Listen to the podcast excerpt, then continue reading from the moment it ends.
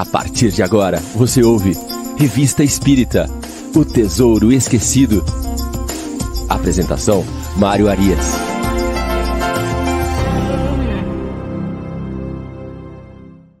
Olá, amigo ouvinte da Rádio Idefran. Estamos de volta com o programa Revista Espírita O Tesouro Esquecido.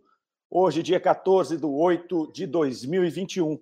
É 14 de agosto já. O ano já vai, sim, caminhando para o final é mais um ano de vida que nos leva à reflexão do tempo, da velocidade do tempo. Então, nós não temos tempo a perder. Programa nosso hoje de número 72. Estamos aqui abrindo ao vivo amanhã de programas de sábado da Rádio Idefran. Agora, às 9 horas, Revista Espírito, o Tesouro Esquecido. Às 10 horas, o Livro dos Espíritos em Destaque. E às 11 horas, o Evangelho no Ar, com o nosso grande amigo Chico Cruz. Nós estamos aqui caminhando na, no nosso estudo da Revista Espírita de maneira cronológica, navegando no mês de junho de 1859. Pois é, também já vamos caminhando com a revista aí, a turma já está chegando.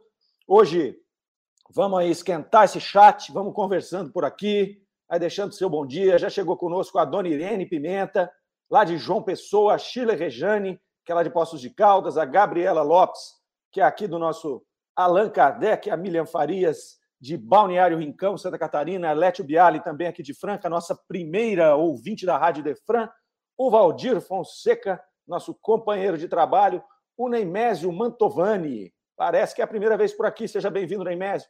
Reinaldo está sempre aqui conosco.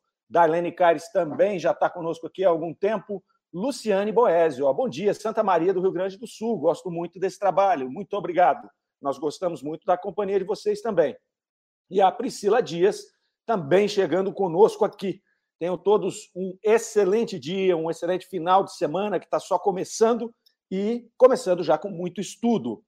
Para aqueles que estão chegando aqui a primeira vez, lembrando que todos os nossos programas é, anteriores estão na nossa playlist da Rádio Idefran. Então, portanto, basta você ir lá procurar Rádio Idefran, playlists, Revista Espírita, O Tesouro Esquecido. Lá nós temos desde o episódio 1 até o episódio de hoje, número 72. Estamos aí caminhando na Revista Espírita, fazendo grandes descobertas, né, consolidando conceitos. É um trabalho muito interessante esse trabalho da Revista Espírita, que Kardec caminhou por 12 anos é, editando mensalmente. Kardec era o editor da revista Espírita, ele não delegou esse trabalho para ninguém. Do começo ao final, ele tinha que selecionar, ele tinha que montar, ele tinha que comentar todos os artigos que ele colocaria na revista, porque ele sabia que a revista seria uma das obras básicas necessárias para os estudiosos da doutrina espírita do futuro. E aqui nós estamos fazendo esse trabalho, que é um trabalho inédito. É, nós não temos aí na internet, nem em rádios, ninguém que faz esse trabalho cronológico. Então é uma alegria vocês poderem construir esse trabalho conosco, porque a gente vai fazendo isso aqui juntos, hein? Sem vocês não tem esse trabalho. Muito bem. Nós vamos seguir hoje, no mês de junho de 59, com as palestras familiares de Além Túmulo. Vamos é, trabalhar hoje com duas evocações muito interessantes. Uma do, do grande escritor, autor Goethe, alemão Goethe. Uh, Goethe havia falecido lá em 1830 e alguma coisa, portanto, já fazia mais de 50 anos que ele estava desencarnado. Kardec vai evocar esse iminente escritor e autor. Uh, ele era também um estadista alemão. É, é dele a obra Fausto. Essa obra foi uma das obras mais importantes do planeta. Essa obra influenciou a literatura mundial e influencia até hoje. Né? Nessa obra, o protagonista, né, o protagonista de Fausto, ele faz um pacto com o diabo. Né? Então é uma obra impressionante, impressionante para a época, impressionante para agora. E ela influenciou a literatura, como nós já dissemos, e influenciou aqui no Brasil o autor que eu mais gosto, o meu autor predileto, que é Guimarães Rosa. Né? Então, para aqueles que conhecem Guimarães Rosa, para aqueles que já leram Grande Sertão Veredas, né, a sua obra máxima, uma, um dos livros mais fantásticos já escritos pela humanidade, na humanidade, é, no Grande Sertão Veredas, a base, um, um dos temas centrais do Grande Sertão Veredas é justamente um pacto com o demônio. Né? O personagem principal ele discute o tempo todo no livro uh, se houvera feito pacto ou não, se havia o, o demônio ou não, e houve essa grande influência aqui de Guimarães Rosa, deste que era o escritor Goethe, que é quem vai nos dar essa, essas informações aqui através dessa evocação do dia de hoje, que nós vamos estudar hoje.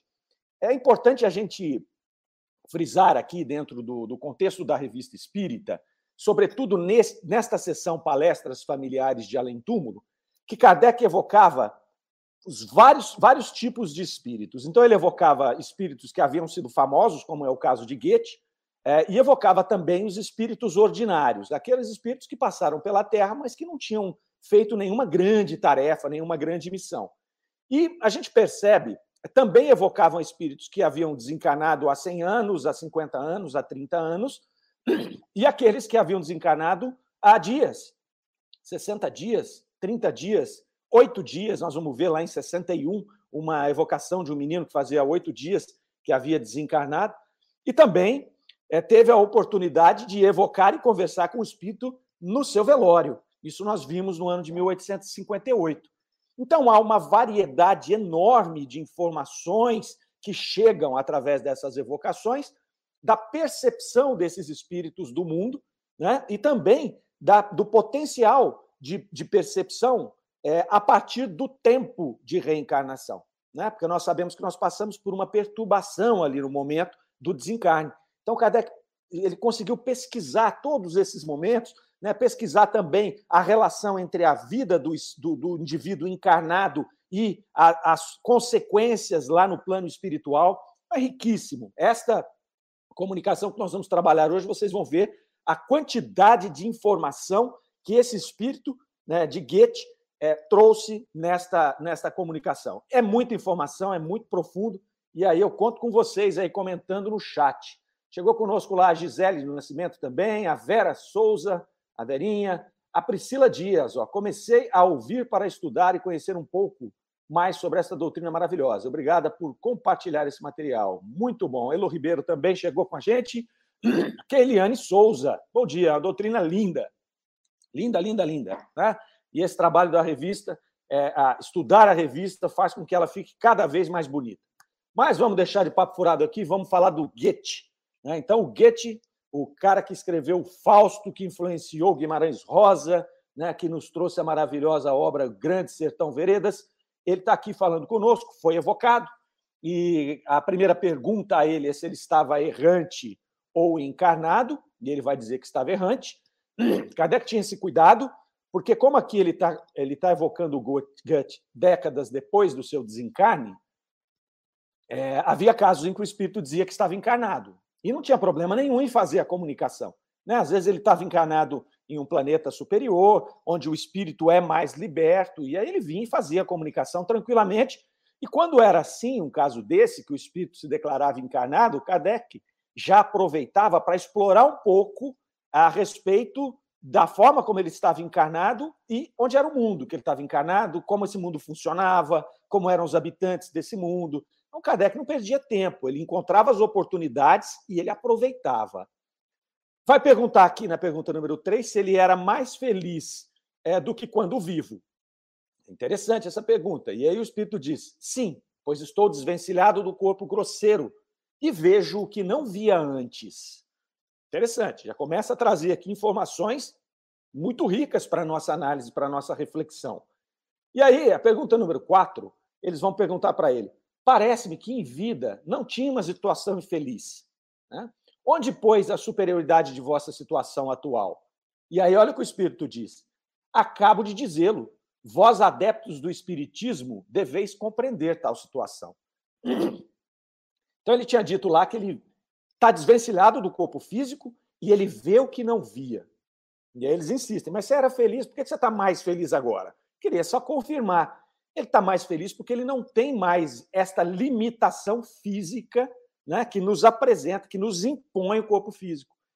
Se a gente parar para pensar, né, nós estamos aqui presos num escafandro, num corpo físico, tendo um espírito que poderia estar livre, ele poderia estar viajando para qualquer lugar, ele poderia não ter dores, ele poderia não ter limitações físicas. Nós estamos aqui limitados à lei da gravidade, então a gente se arrasta no planeta Terra. Né? O próprio fato de levantar e erguer o corpo já é um sacrifício enorme, né? do, do, do ponto de vista aqui material, porque nós estamos vencendo a lei da gravidade. E o espírito não tem nada disso. É o que ele diz ali: eu estou desvencilhado do corpo grosseiro. Ele morreu com mais de 80 anos, então imagina o alívio dele deixar aquela carcaça né, de oito décadas e sair livre enquanto espírito. E o segundo ponto que ele nos traz aqui é o fato da ampliação da visão. Então, esse espírito, ele tem, não tem mais a limitação do nosso cérebro, e ele tem agora uma, um campo de visão muito maior do que ele tinha enquanto estava encarnado. É natural. A experiência da encarnação ela vai nos trazer esta limitação, justamente para que a gente possa interagir com o ambiente também com outras pessoas na mesma limitação e possamos testar as nossas virtudes e possamos burilar os nossos defeitos, as nossas imperfeições. É para isso que nós estamos aqui. Mas quando a gente se desvencilha desse corpo físico, a nossa visão se expande. A gente consegue observar nuances das nossas vidas passadas, a gente consegue enxergar o planeta, o mundo, o universo de outra maneira, também sem as limitações dos nossos olhos, né? Que são aqui instrumentos, por mais maravilhosos que sejam, instrumentos limitantes, né? se não olharmos do ponto de vista de um espírito. Então, começa assim, com uma frase trazendo esse volume de informações. Aí, Kardec vai começar a falar com ele sobre a sua obra. Né? Foi uma obra riquíssima, a obra de Goethe, e ele vai dizer lá: olha, qual a vossa opinião sobre o Fausto? Então, o Fausto, como nós dissemos no início, é aquele personagem que fez um pacto com o demônio. Né? Então, esse, ele vai perguntar: qual é a sua opinião atual? E ele vai dizer: é uma obra que tinha por objetivo mostrar a vaidade e o vazio da ciência humana. Doutor Fausto era um médico. E, por outro lado, exaltar o sentimento de amor naquilo que ele tinha de belo e puro condená-lo no que ele tinha de imoral e mal. Então, ela foi uma obra que ela tinha um objetivo central, ela não era uma obra pura de entretenimento, ela tinha um objetivo central de trazer essas situações, né, mostrando a vaidade e o vazio da ciência humana. Então, o ser humano, por muito tempo, e até hoje nós temos muito isso, uma arrogância da ciência, de imaginarmos que a ciência cobre tudo, que ela nos traz todas as informações que nós necessitamos, né, aquela sensação de superioridade. Então, ele vem mostrar que isso é uma questão de vaidade né, e, é, e é vazio, isso é vazio, que é muito mais do que isso. É, é, a ambição que vai levar com que o indivíduo faça um pacto com o demônio, cujo pagamento é a sua alma. Então, você está disposto a, a vender a sua alma, que é a única coisa que você tem de imortal, para usar esse recurso que vai ser lhe dado em uma encarnação temporária mortal, passageira. Né? Então começa por aí. Ele vai dizer que essa obra tem esse fundo, esse contexto né, moral. Tanto é que quase 200 anos depois a obra ainda é extremamente atual e todo mundo que lê se impressiona bastante é, com essa, com esta, com esse trabalho. Continua aqui as perguntas a respeito dessa obra, né? Como a obra tem um conteúdo moral e um conteúdo espiritual muito forte, né, desta relação entre os espíritos inferiores e os seres humanos, é, porque essa, esse pacto que ele faz vai influenciar a sua vida, né, vai influenciar, ele vai, demonstrar a influência desses espíritos inferiores sobre nós quando nós nos sintonizamos com ele. E aí a pergunta número 6 vai trazer: foi por uma espécie de intuição do espiritismo que descrevestes a influência dos maus espíritos sobre o homem? Como fostes levados a fazer tal descrição? Vejam que surpreendente a resposta. Eu tinha a recordação quase exata de um mundo onde via exercer-se a influência dos espíritos sobre os seres materiais. E aí a pergunta 7 vem confirmar isso. Tinhas então a recordação de uma experiência precedente? E ele vai dizer sim, por certo. Então ele vem para cá para fazer essa obra e ele consegue descrever 50 anos antes da, da, da, da espiritualidade trazer para nós com mais ênfase a questão da doutrina espírita, ele consegue descrever esta influência dos espíritos inferiores sobre os seres humanos, de uma maneira que a doutrina espírita viria depois a confirmar, né, através dos estudos de Kardec e de tantos outros, e através dos fenômenos que ali apareciam né, naquele momento, no final do século XVIII, e ele vai mostrar que, na verdade, ele traz intuitivamente os conhecimentos da vida anterior, onde ele via a influência dos espíritos sobre os seres humanos. Então, essa é uma característica, sobretudo, dos grandes gênios. Eles já vêm aqui muitas vezes em missão, então eles vêm com esta possibilidade de, através da intuição, relembrar vidas passadas, situações importantes para o cumprimento da sua missão aqui. Então, todos nós podemos fazer aí uma, uma análise no nosso comportamento e encontrar intuitivamente essas questões. Né? Intuições ali sobre as nossas virtudes. Olha, isso aqui é uma virtude minha.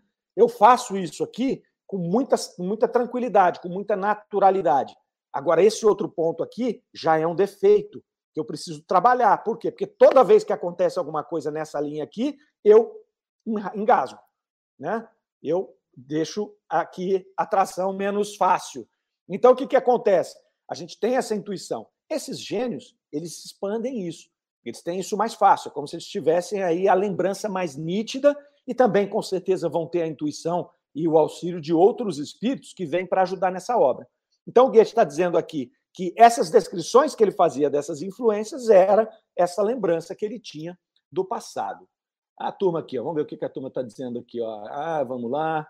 Ó, o Rosemir Folhas aqui com a gente. Ó. Vamos lá. Cadê, cadê? Armando Caetano chegando com a gente aqui também, lá de São Sebastião do Paraíso, Terra Linda. Suzy Souza, Roseli, Rosemir Folhas, a Fátima Santos, lá de Piracicaba. Gosto muito de Piracicaba, tenho grandes amigos aí. Marisa Arruda, dando um bom dia para nós. Luciana Rosa. A eu acredito sim que quem está desencanado, com certeza está bem melhor que nós que aqui estamos. É, ele está mais liberto, ele está. Né, claro que vai depender muito da consciência dele né, e do que ele fez aqui no plano, espirit... no, no, no, no plano material. Mas sim, via de regra, né, do ponto de vista físico, a, a, a erraticidade é o nosso mundo normal. Nós estamos aqui de passagem no plano material, né? então a gente muitas vezes confunde, a gente acha que essa é a nossa vida verdadeira, enquanto a vida no mundo espiritual é a que é a nossa vida natural.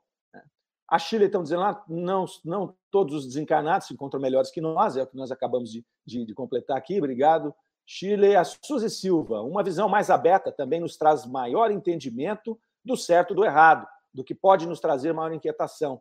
É, entendo possivelmente o grau de evolução, entendendo possivelmente o grau de evolução que nos encontramos. Então, uma visão mais aberta, dependendo desse grau de evolução que nos encontramos, se pode trazer essa visão, é sem dúvida nenhuma. Se eu entendi bem o que você falou, é, quanto mais nós aqui evoluímos é, os nossos conceitos espiritualistas, os nossos estudos, e praticamos esses conceitos, né, mais esse entendimento do certo e errado nós vamos ter. E isso vai nos auxiliar nesse desprendimento, que é o que os colegas estão dizendo aqui, para que a gente tenha um desprendimento é, produtivo, para que a gente tenha uma perturbação curta, pequena, e que a gente sinta o que o Goethe disse aqui: eu estou livre, eu consigo ter uma visão mais larga. Esse entendimento do certo e errado, esse trabalho que a gente fizer em evolução aqui no planeta Terra faz toda a diferença. A Luciana Rosa, lá de Barra Mansa, do Rio de Janeiro, bem-vinda. A Keliane lá, acredito também que os que não estão é porque simplesmente optaram por continuar sofrendo e não aceitaram seu desencarne. É bem complexo isso, né? Nós temos aqui espíritos de toda sorte, em todos os graus evolutivos, em todos os momentos de consciência, né? Então, aqueles que são sofredores o são por conta da sua consciência, né? Por conta daquelas tarefas que eles se propuseram e não conseguiram avançar. Então, é isso, faz parte da vida. Não há problema. Eles vão passar por esse período de perturbação e vão ter novas oportunidades e vão sair lá na frente, porque, como disse o Mestre Jesus, nenhuma ovelha se. Se perderá. Então, todos nós estamos condenados a evoluir, condenados a sermos espíritos puros, a caminhada é que vai cada um escolher se ela vai ser mais curta ou se ela vai ser mais longa. Luana Conograi está conosco também de Erechim, do Rio Grande do Sul. Luana, primeira vez que eu vejo por aqui. Seja bem-vinda, Luana. Vamos seguindo aqui, então. Então, o Goethe disse para nós aqui que ele tinha essa lembrança da existência precedente, é, quando ele formatou o livro O Fausto, a obra O Fausto, e aí continuam as perguntas. É, Kardec agora quer saber o seguinte: bom, você falou que você tinha visão da experiência anterior, mas poderia dizer se essa experiência se passou na Terra? Olha que pergunta interessante. E o Espírito responde: não, porque aqui não se vê os espíritos agindo. Foi mesmo num outro mundo. Olha como Kardec era, é, ele era perspicaz, né? O Espírito falou que se lembrava de uma outra vida na qual ele via os espíritos inferiores influenciando os encarnados. E aí Kardec quer saber, vem cá, onde é que você passou isso aqui? Foi no, foi no planeta Terra? Por que, que ele faz essa pergunta? Porque no planeta Terra a gente não vê. Salvo aqueles que são médiums ostensivos e que são raros, a gente não vê os espíritos nos influenciando. E nós sabemos que eles nos influenciam aqui muito mais do que a gente imagina. Como nos diz no livro dos Espíritos. De ordinário são eles que vos dirigem. Então nós temos aqui uma nuvem de espíritos a nos influenciar, mas nós não podemos vê-los. Se a gente prestar atenção, a gente vai sentir a intuição. Opa, esse pensamento não é meu. Por que esse pensamento está vindo toda hora aqui? É? Então, a gente pode, mas nós não estamos vendo. E a maioria das pessoas nem pensa nisso. Segue a vida, vai sendo influenciada e vai embora. Então, o Goethe vai dizer que não, não foi na Terra, que na Terra a gente não consegue ver. E aí, Kardec continua. Mas então, já que podias ver os espíritos em ação, deveria ser um mundo superior à Terra. Como é que vieste depois para o mundo inferior? Caístes? Tende a bondade de nos explicar. Duas coisas. Duas coisas que ele está perguntando aqui. Bom, se na Terra a gente não pode ver essa influência dos espíritos, e no mundo em que você estava você pode ver, então nós vamos, por inferência, dizer que esse mundo é superior ao planeta Terra porque lá os espíritos estão mais desprendidos e conseguem ver a ação dos outros espíritos. Certo? Certo. Se sim, o que você está fazendo aqui? Você caiu? Pergunta importante, pergunta extremamente importante essa. Né? Você caiu para cá? Você fez alguma coisa de errado e veio né, para um planeta inferior? E aí o espírito vai responder. Era um mundo superior até certo ponto, mas não como entendeis nem todos os mundos têm a mesma organização, sem que por isso tenham uma grande superioridade. Então, essa é a primeira resposta da, a resposta da primeira pergunta dele. O mundo é superior? É, o mundo é superior, mas não muito superior. Ele tem uma organização diferente, né? E aí ele explica para nós que vai casar lá com a pluralidade dos mundos habitados, lá na, no capítulo do Evangelho segundo o Espiritismo. Ele vai dizer para nós que existem vários graus de mundos, né, e que eles divergem por superioridade, não muito, como é o caso desse aqui. Mas eles têm uma organização diferente, por isso que eles podiam ver os espíritos trabalhando, ver os espíritos operando ali. Então começa por aí. Olha, era um mundo superior, sim, mas não era, tá, lá, não era lá essas coisas, não. Né? Então era mais ou menos, mas ele era um pouco mais avançado e ele tinha só uma outra organização, por isso que a gente conseguia ver. E aí ele vai para a segunda resposta que é a questão de se ele caiu ou não.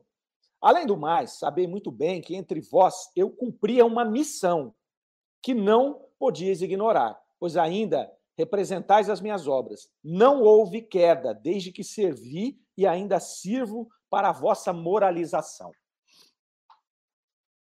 Kardec estava preocupado com isso porque um dos princípios básicos da doutrina espírita é a não retrogradação da alma. A alma nunca retroage.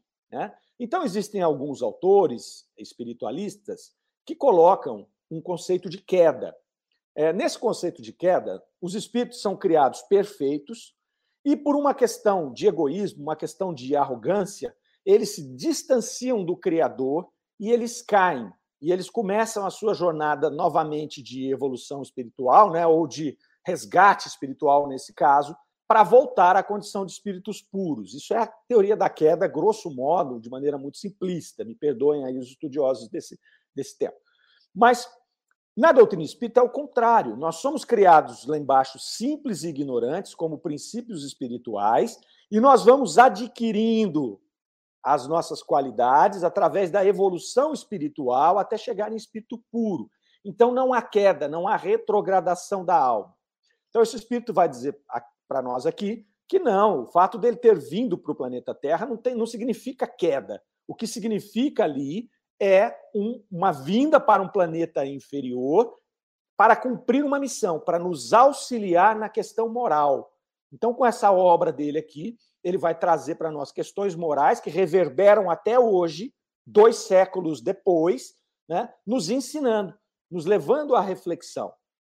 Claro que a gente tem um conceito também da migração de espíritos, quando um planeta ele chega num processo de evolução, como estamos agora prestes a passar, já estamos aí em caminho de mudar o planeta Terra de mundo de expiação e prova para um mundo de regeneração.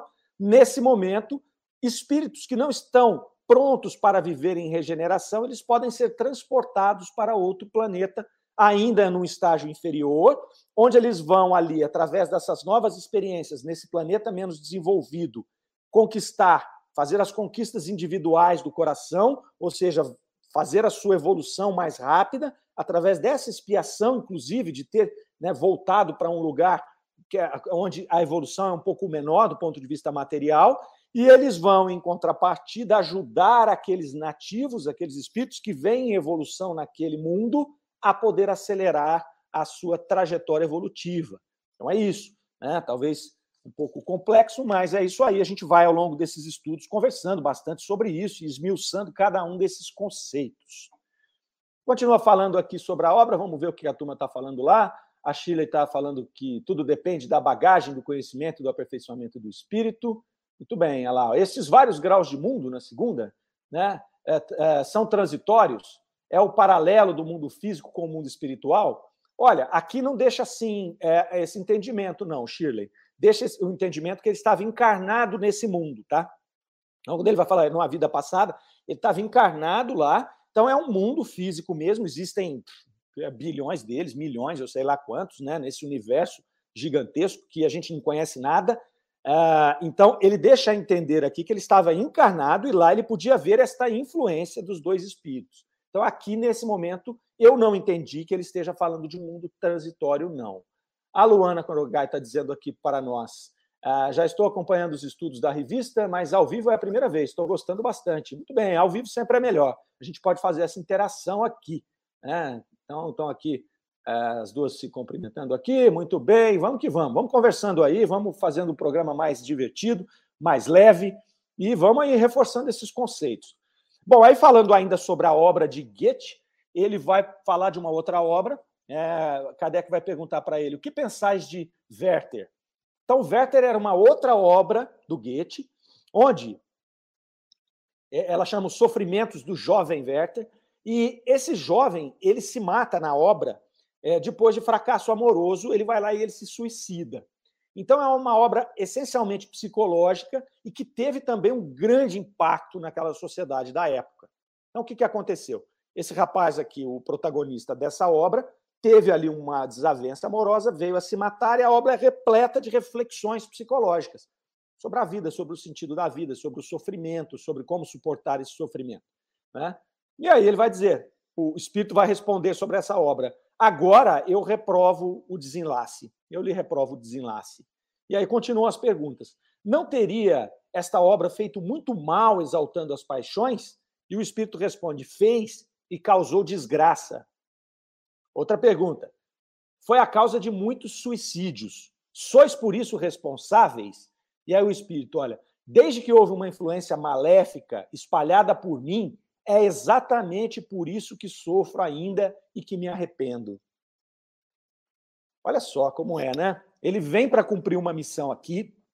Ele tinha uma capacidade fenomenal é, de escrever. Ele tinha esses conhecimentos né, adquiridos e trazidos para cá, para essa existência, através dessas lembranças, dessas intuições, dessa complexidade dos dois planos, da complexidade da alma humana, da complexidade da psicologia humana.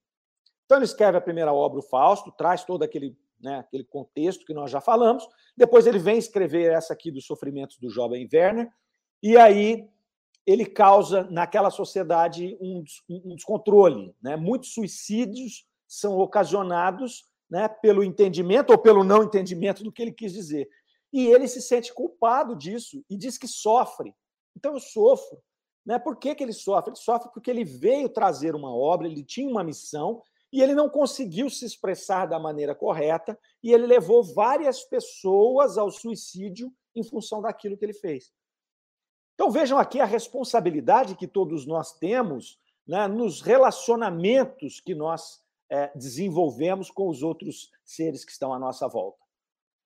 É uma coisa importante da gente parar para pensar, porque a gente não está aqui vivendo sozinho, nós não temos aqui um projeto individual apenas. Né? O nosso projeto evolutivo ele é individual, eu vou, eu vou evoluir individualmente. E aí eu tenho a coletividade como uma ferramenta né, onde me ajuda esta ferramenta e eu componho esta ferramenta para ajudá-la, né, a coletividade, para que todos nós possamos ir evoluindo também. Então, eu trago coisas que, que, outra pessoa não tem, que ela aproveita, e eu aproveito coisas que ela tem e que eu ainda não desenvolvi. É assim. Mas também é assim quando nós aqui é, utilizamos este processo de alguma maneira é, de forma errada e nós influenciamos as outras pessoas a, ao invés de se desenvolver e se comprometerem. Então, o espírito que já está mais desperto, ele vai sentir esta, é, é, esse sentimento de culpa que foi o que Goethe colocou aqui. Então, ele fez uma obra muito grande, maravilhosa, que foi a primeira, o Fausto, depois ele fez essa e ele falou: Olha, eu reprovo essa obra. Se ele pudesse voltar, ele não faria, ou faria de outro jeito. Aí ele vai depois falar de um outro uh, de um outro autor, uh, o, Schiller, uh, perguntar qual era a opinião dele, do, do, do, do, Goethe, sobre o Schiller. E Schiller foi um poeta também, filósofo, foi médico, historiador, uma, um, um grande vulto lá na sua época, era amigo de Goethe, eles se comunicavam por cartas, tem muitas cartas dos dois, então os dois eram muito próximos. E olha o que Goethe fala desse espírito, desse, desse, desse Schiller. Ele vai dizer: somos irmãos pelo espírito e pelas missões. Schiller tinha uma grande e nobre alma, que era reflexo na sua, que era que, de que era um reflexo das suas obras. Fez menos mal do que eu. É-me superior, porque era mais simples, mais verdadeiro. Olha que bacana. Então vieram os dois espíritos para cá, né? Os dois com essa missão de através da literatura, através da arte, promover a evolução, a reflexão do ser humano para a sua evolução e ele começa ali a, a, descrever sobre esse amigo, dizendo: olha, ele era mais simples, mais verdadeiro, ele foi superior a mim. Então, ele, ele consegue perceber essa superioridade desse espírito amigo. Eu achei muito bonita esta colocação é, do Goethe aqui falando sobre o amigo. Depois eles vão falar um pouco sobre os poetas franceses aqui, algumas coisas que é, a gente não vai avançar aqui, porque eu gostaria de tratar da outra, da outra evocação, mas é interessante porque essas colocações que Kardec vai fazendo, depois dos outros poetas, vai servindo ali sub, subliminarmente para Kardec poder confirmar a, a identidade desse espírito. Kardec não falava coisas à toa. Então ele ia fazendo perguntas, ele ia fazendo colocações para confirmar os conceitos que já tinham sido levantados anteriormente pela doutrina, para verificar se aquele espírito comunicante tinha realmente uma condição de responder aquelas perguntas e, e, que poderia ser levado a sério ali, né? e também para, em algum momento, checar a identidade do espírito. Né? Então, ele vinha fazendo essas colocações aqui para poder é, fechar todos esses ângulos, né? uma vez que ele estava fazendo experimentos, a revista Espírita é repleta de experimentos, ela é uma tribuna livre ali, onde Kardec colocava vários é, experimentos, que depois ele ia levar para o que a gente chama de obras básicas da doutrina espírita, ele ia ali usar esses experimentos para construir os conceitos e reformar os conceitos. É, Kardec não tinha nenhum problema com relação ao que ele falava, é, se ele tivesse que mudar de opinião, se ele entendesse que estava certo posteriormente alguma coisa, que ele, em contrário ao que ele tinha dito, ele mudava assim, sem problema. Mas é interessante a gente olhar todos os aspectos dessas é, comunicações aqui. Bom, passando para a próxima, a turma está esquentando a chapa aí no, no, no, no nosso chat. Olha lá, a Gabriela Bump dizendo que está acompanhando com a gente aqui hoje. A Elo Ribeiro, ó, algumas vezes a espiritualidade nos permite conhecer alguma situação de vidas passadas para nos colocar no caminho que temos que percorrer. É isso aí. É isso aí. A gente tem que estar atento, né, Elo, para poder identificar essas coisas, né, para poder olhar, identificar, entender a razão. Por que, que eu estou lembrando disso? Tem que ter alguma razão. né? ou é para que eu possa corrigir alguma coisa, ou é para que eu possa me motivar com alguma virtude que eu tenho, enfim. Mas isso, a gente está aqui, basta acessar. Né? A gente tem que ir acessando essas coisas, treinando, aguçando é, essas, essas investigações aí, para que a gente possa aproveitar essas, essas lembranças que estão aí disponíveis para nós, certo? A Gabriela Bampla, vejo que a mídia, quando não é cuidadosa, acaba fazendo esse mesmo papel, principalmente com alguns suicídios e massacres. Perfeitamente, por isso que hoje há uma, é, dentro da ética do jornalismo, você não, não deve mencionar suicídio.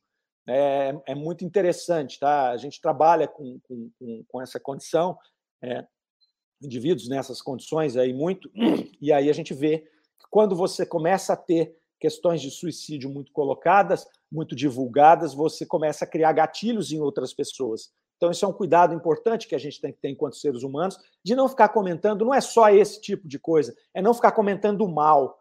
Não é? Porque quando a gente comenta o mal, a gente amplifica, a gente cria é, em nós vibrações que podem afetar outras pessoas que não estão preparadas para receber aquela informação e pode desencadear aí consequências ruins para essas pessoas. Então, muito bem colocado, obrigado pela sua participação aí. Não é só sobre o suicídio, é todo o mal. Né? Se nós nos dedicássemos a falar mais sobre o bem, nós iríamos influenciar as pessoas no bem. Vejamos os noticiários, né? A gente coloca o noticiário lá e a gente só ouve falar mal. A gente só ouve assassinato, eh, latrocínio, ah, eh, corrupção. Então a gente começa a vibrar nessa faixa. Se nós começássemos a inverter, se nós tivéssemos a maior parte dos documentários, das nossas ocupações aqui, reflexões voltadas para o bem, nós faríamos do mesmo jeito, nós incentivaríamos outras pessoas a fazer o bem. Né? Mas o nosso estágio evolutivo é esse, e vamos nós aqui, que temos um pouco de conhecimento da doutrina espírita e das, das uh, influências que a nossa conduta causa nas outras pessoas, vamos nós fazer a nossa parte, né? procurar falar do bem, vibrar o bem e passar o bem para as pessoas que estão à nossa volta. Se a gente ajudar um pouquinho, a gente já a gente já avança. A Chile está perguntando ali se a mediunidade já estava mais desenvolvida na, na, nesse mundo em que o, o Goethe falou. E sim, é, esse espírito já está mais liberto do corpo, pela organização. Veja que ele fala que é a organização física. Né? E a mediunidade ela parte de uma organização, de uma predisposição física. Então, nesse mundo em que Goethe fala que sobreviveu, que, que viveu, que é um mundo um pouco mais evoluído do que o planeta Terra, a organização física desses seres permite que o seu espírito seja mais liberto para poder visualizar as coisas do plano espiritual. É isso aí mesmo, beleza? Bom, próxima, próxima eh, comunicação aqui, o negro Pai César, comunicação também bem interessante, precisa ser colocada no contexto do século XVIII, né, para que a gente não, não, é, não tire conclusões apressadas. Era um conceito onde havia, era um momento onde havia uma situação racial é, de muita divisão, importante, onde raças se achavam superiores a outras, é, onde ali havia escravidão ainda, e essas distinções entre as raças estavam muito acentuadas. Então, isso era uma coisa cultural daquele momento. Kardec, então, evoca um negro chamado Pai César, e aí ele define aqui: era um homem livre, de cor, falecido a 8 de fevereiro de 59, com 138 anos, perto de Covignon, nos Estados Unidos. Nasceu na África e foi levado para Louisiana com cerca de 15 anos. Né? Os restos mortais desse patriarca foram acompanhados no cemitério por um certo número de habitantes e uma multidão de gente de cor. Então, percebe-se aqui por essa colocação inicial que era uma coisa cultural da época esta divisão entre raças. A gente vai avançar um pouco sobre isso aqui. Né? É, é, um, é um tema que daria para discutir três, quatro horas sobre isso. Né? Tem pessoas muito mais capacitadas é, é, formadas em história, em sociologia, do que eu para tratar sobre isso. Nós vamos ficar aqui no âmbito da questão espiritual, tá certo? É, então começam ali, né? Eles vão perguntando ali para São Luís se ele poderia evocar esse, esse, esse, esse senhor. Vejam que ele é, desencarnou em 8 de fevereiro de 59 e nós estamos aqui em junho de 59. Então é um espírito recém-desencarnado. E aí São Luís fala assim: ajudá-lo-ei a responder. E aí Kardec coloca: este começo faz supor a situação do espírito que desejávamos interrogar. Então, como o desencarne desse espírito faz pouco tempo, é natural também que ele esteja é, que ele esteja é, é, natural também que ele esteja em processo ainda de despertar.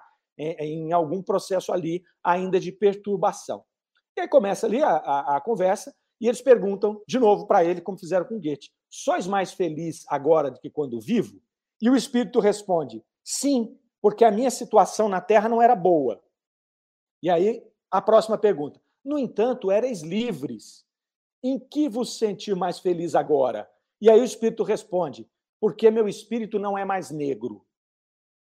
Essa resposta traz o que hoje a gente olhando em perspectiva já sabe, né? O sofrimento daqueles né, que, por uma questão simplesmente de, de, de cor da pele, é, passavam né, naquele momento. Né? E por que não dizer que passam até hoje? Porque isso faz, faz 160, 170 anos. Né? Então, nós estamos ainda num processo de evolução.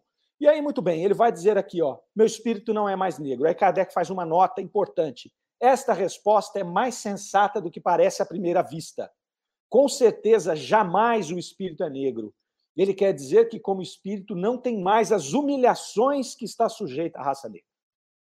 Ele vai dizer isso aqui agora. Né?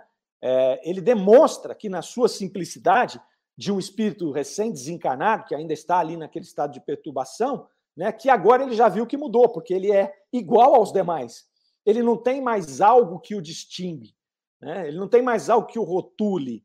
Então, é, é muito bonito isso aqui, é muito bonita a colocação de Kardec porque nós começamos contextualizando uma questão cultural, mas vocês vejam que Kardec está dizendo aqui, não, jamais o espírito é negro, os espíritos são todos absolutamente iguais. Né? Você não tem distinção entre os espíritos, nem de homem, nem de mulher, nem de, de, de é, é, nacionalidade, nem de raça, nem de cor, nem de, de tamanho, nem de. Não tem. Os espíritos são absolutamente todos iguais. O que vai nos diferir é a condição evolutiva de cada um. O que não tem nada a ver com como você foi em uma encarnação, em que local do planeta não é? que você é, é, habitou em uma encarnação. Pois bem, pergunta número 5. Viestes, vivestes muito tempo, isto foi aproveitado para o vosso progresso? Resposta também interessante. Eu me aborreci na terra, mas a uma certa idade não sofri o suficiente para ter a felicidade de progredir. Então, o que ele está dizendo aqui? Ele está dizendo uma coisa importantíssima, que não tem a ver com a questão aí de ser negro, de ser branco, de ser é, é, é, morar em um local do planeta, morar em outro local do outro planeta, pertencer a qualquer cultura. Ele está dizendo aqui, ó, é, eu me aborreci na Terra, mas uma certa idade não sofri o suficiente para ter a felicidade de progredir. Ele está dizendo que numa primeira visão dele, um espírito recém-desencarnado, ele viveu muitos anos, porque ele viveu lá 138 anos, segundo as estimativas aqui, né? E ele vai dizer: Poxa, eu podia ter aproveitado melhor essa experiência. E isso vale para muitos de nós, eu diria até que para a maioria de nós. Porque a gente se envolve com o planeta, a gente se envolve com o nosso corpo físico, a gente se envolve com as questões ambientais que nós estamos aqui, a gente se confunde, né, imaginando que a vida material é a nossa vida real, né, e aí a gente passa a dar muito valor a ela e a gente esquece que somos espíritos e ao desencarnar, você olha e fala: Nossa, eu não aproveitei o tanto que eu podia, hein? Eu não aproveitei. Ele fala aqui do sofrimento. Mas sabe, o sofrimento, às vezes, se você não aproveita esse sofrimento, você não tira dele todo o potencial. Então, às vezes, eu venho aqui com uma missão de é, um planejamento reencarnatório de sofrer, por exemplo, uma doença longa. E aí eu entro nesse processo de adoecimento e eu vou ter um sofrimento físico enorme, né, capaz de burilar o meu espírito, mas se eu passo por esse problema revoltado, sem aceitação, sem uma mínima compreensão do porquê eu estou passando por esse problema, né? eu estou revoltado com Deus, eu acho que não deveria acontecer comigo aquilo, por que, que aconteceu? Eu não estou tirando proveito desse sofrimento. E aí, quando eu desencarnar, vou falar: putz, fiz um puta planejamento, uma coisa tão difícil de fazer, fui lá, fiz e não aproveitei. Né? Eu não aproveitei. Eu deixei metade da laranja lá. Devia ter chupado a laranja inteira, larguei a metade para lá. Tá certo? Então, o sofrimento por si só, ele não vai fazer o grau de evolução necessário.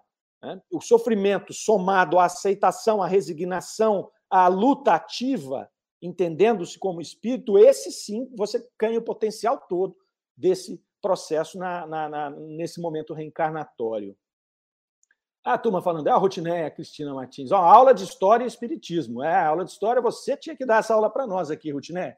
Você é uma grande estudiosa né, tanto de história como de espiritismo. Muito bom ter você aqui conosco, tá? Suzy Silva, relação da influência quando pensamos, ação do influenciador e do influenciado é igual peso frente à responsabilidade na questão da ação e reação, pois executam, os dois executam a ação.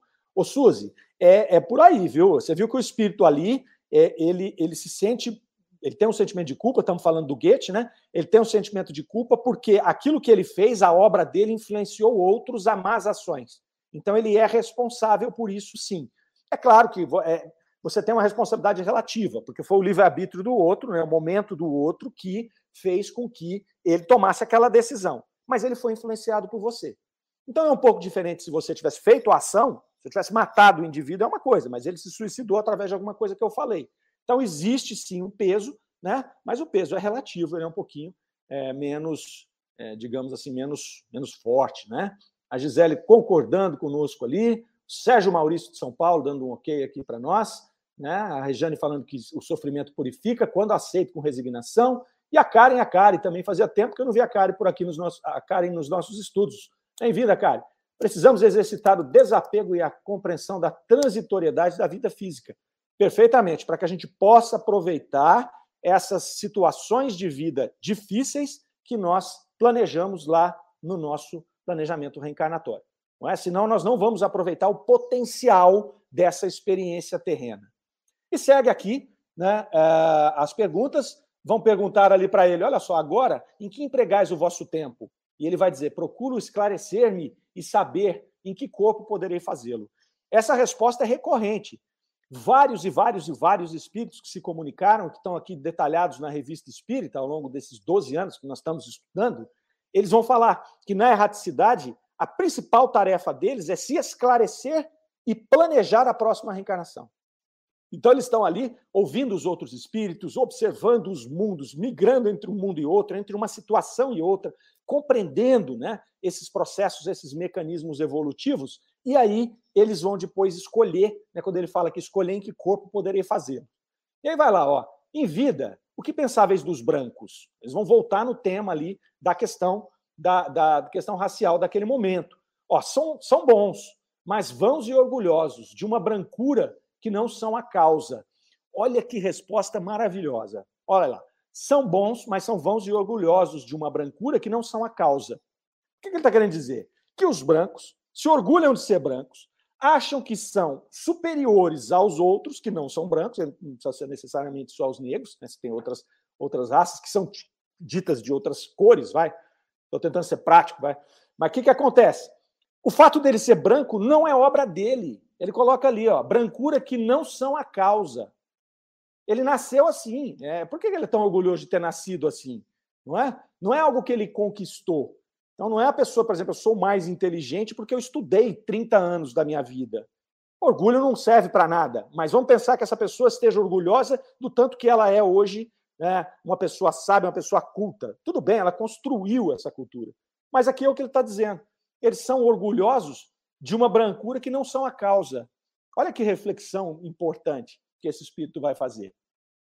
E aí continua, né? É, e aí Kardec pergunta para ele: porventura considerais a brancura como uma superioridade? E ele vai dizer: sim, desde que fui desprezado por ser preto. Então não é uma superioridade é, espiritual, era uma superioridade é contemporânea, era uma superioridade cultural, né? Porque ele foi desprezado simplesmente pela cor da sua pele, ele não foi desprezado pelo espírito que ele era, pelo, pelo, pelo, pelas coisas que ele se expressava, por ele ser bom ou mal. Não. Né? Então, ele vai colocando aqui em, em, em letras muito fortes e muito claramente esta situação, a bizarrice dessa situação. E aí eles vão perguntar para São Luís aqui uma pergunta extremamente cabeluda. Ó, a raça negra é realmente inferior? E olha a resposta de São Luís: a raça negra desaparecerá da Terra. Ela foi feita para uma latitude diferente da vossa. Quando você olha isso aqui, você fala, nossa, ele falou que a raça negra vai desaparecer. Quer dizer que nós, eles vão ser extintos. Né? Primeira vez que eu li, eu falei, meu, isso aqui está errado. Né? Ou é erro de tradução, fui lá ver, não era. Ou é algum erro de interpretação, ou é o espírito que. Mas era o espírito de São Luís. O espírito de São Luís, normalmente, ele trazia mensagens riquíssimas e profundas. E aí eu fui conversar com alguns estudiosos da doutrina espírita, porque eu não desvendei isso aí sozinho, eu fiquei com isso na cabeça semanas. E aí eu fui conversar com alguns e eles falaram: Meu, para, acorda para a vida, presta atenção. Todas as raças, como a gente entende hoje, elas desaparecerão. A partir do, hoje já é assim. Isso ele estava falando há 200 anos. Né? Então ele praticamente acertou, porque hoje é muito difícil você pegar o DNA de uma pessoa e, e avaliar uma pessoa e não encontrar mistura de várias raças. Hoje nem usa a palavra raça mais. Então nós somos, já estamos nos transformando, estamos muito próximos de nos transformar em uma única raça, a raça humana, uma única. Um, você olhar geneticamente, não tem mais, é o caucasiano. O, né? Hoje você ainda tem, por questões aí é, é, de geografia, dificuldade de acesso, mas a partir do momento que nós vamos integrando a população, as raças, como nós conhecemos, tendem a desaparecer, nós vamos ter uma raça só. Num planeta já regenerado, isso não existe. Não tem mais essa coisa de, ah, eu sou alemão, eu sou espanhol, eu sou brasileiro, eu sou africano, eu sou não sei o quê, eu sou dessa raça ou daquela raça. Então, é um raciocínio muito interessante, que o pessoal falou, olha, São Luís não avançou nisso, mas o que ele disse aqui, ó, que essa raça vai desaparecer. Ele não falou que ela era inferior nem nada. Não é só essa raça, são todas as raças. Eu achei esse entendimento muito bacana e aqui a gente pode é, também, com o tempo, avançar um pouco mais nisso. E aí, ele vai no final lá, é, São Luís vai, vai, vai, vão perguntar a São Luís: é certo que por vezes os brancos reencarnam em corpos negros? Ele vai dizer sim.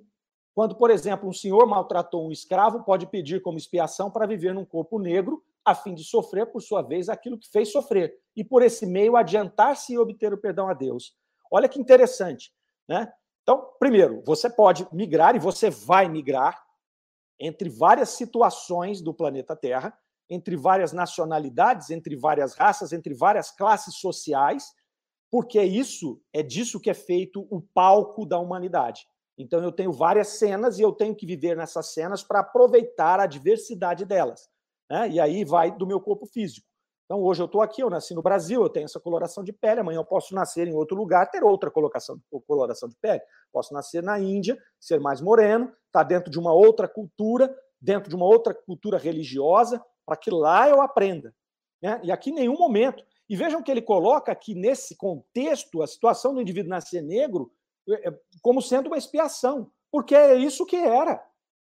O negro era escravizado, ele era humilhado, né? então era isso. Era um processo ali mais difícil de evolução por conta dessa superioridade né, que a raça branca impôs sobre aquela raça naquele momento. À medida em que o tempo vai passando, isso vai se misturando, se mesclando, Vamos pegar o Brasil hoje, é, é, é difícil nós não termos uma, uma, pessoa que, se você for varrer o DNA, ela não tem um antecedente, que seja índio, que seja negro, que seja é, europeu. Não, não, não, existe a raça brasileira. Qual é a raça brasileira?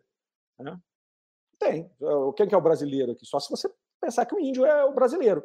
Hoje não tem mais. O brasileiro é uma mistura de tudo, absolutamente tudo, e quase todo mundo. E é interessante porque hoje também você já vê se perdendo essas questões de você tentar segurar essas raças. Então, você tem, por exemplo, os hebreus, que são mais resistentes com relação a essas miscigenações, mas que já estão miscigenados também. Então, você tem algumas raças que resistiram um pouco mais a esta miscigenação.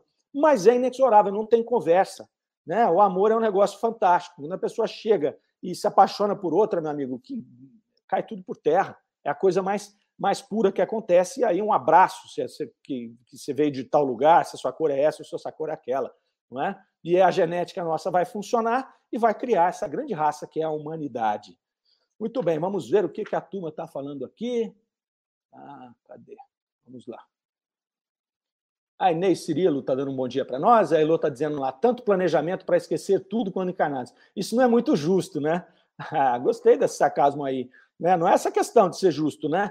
É porque a gente faz o planejamento e a gente vem, nós escolhemos o ambiente, nós escolhemos as relações e a gente põe essa capa aqui justamente para saber se as virtudes que nós temos interiorizadas em nós vão suportar. Porque seria ou muito fácil ou muito difícil a gente recordar. Se eu tenho vidas muito difíceis lá atrás, né, muito comprometidas, se eu fui um assassino, seria difícil eu conviver com isso. E se eu fui uma pessoa que eu já avancei bastante, eu poderia, do lado de cá, né, me envolver com a questão do orgulho, né, achar que eu sou melhor que aqueles que estão aqui, enfim. Essa capa que faz a gente esquecer é para colocar para nós aquilo que está interiorizado mesmo. Então, o que é bom e o que é nós, o que, o, que é, o que é bom e o que é mal de nós, ele vai sair naturalmente, sem essas lembranças do passado. É bem interessante.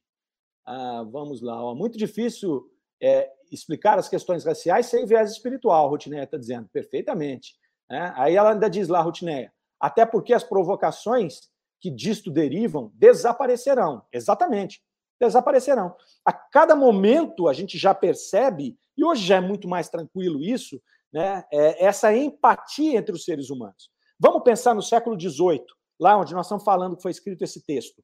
Não tinha internet, não tinha jornal, os jornais eram locais, né? as informações que vinham de um país para o outro demoravam meses, as culturas não eram conhecidas, então você tinha poucas culturas que se relacionavam ali. É, claro que havia o comércio, havia um monte de coisas ali, mas pega hoje.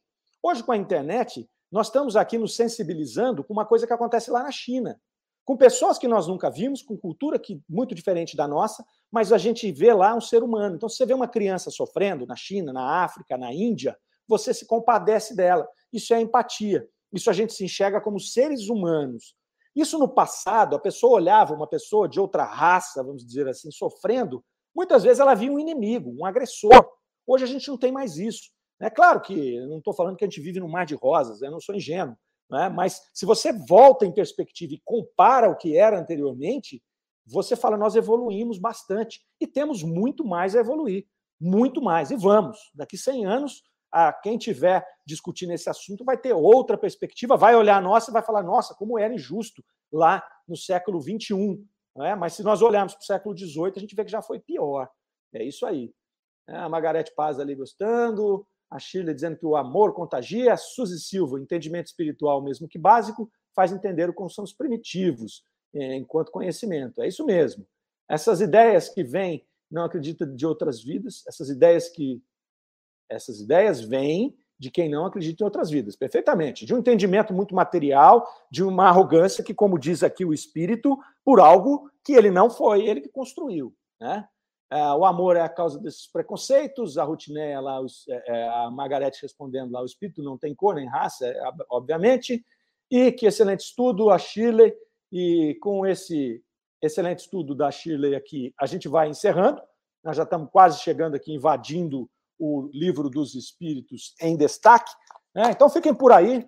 É, agradeço a vocês todos pela companhia, pelas participações, estudo riquíssimo. Desejo a todos um excelente final de semana. E vamos que vamos. Tem mais programa por aí, tá? Não sai daí, não. Só toma uma água e volta, que nós já estamos de volta. Tá joia? Bom final de semana. A Rádio Defran é amor no ar. Você ouviu Revista Espírita O Tesouro Esquecido.